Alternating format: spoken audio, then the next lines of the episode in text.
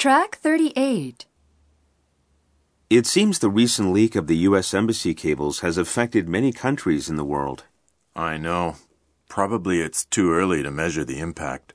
And not predictable, as new information continues to be released. I heard that last week's resignation of the U.S. ambassador to Mexico was also caused by the leak.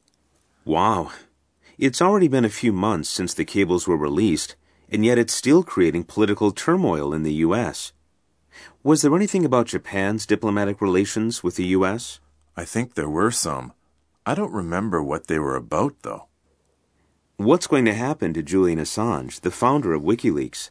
Do you think he should be blamed for these irresponsible actions? I'm not sure. I think he's getting mixed responses from people around the world. Some consider him a hero fighting for the freedom of speech, and others blame him as a grossly irresponsible arch villain. Yeah, I heard someone saying that he deserves the next Nobel Peace Prize. Who knows? He might get it, but for sure the U.S. government won't want to see that happen.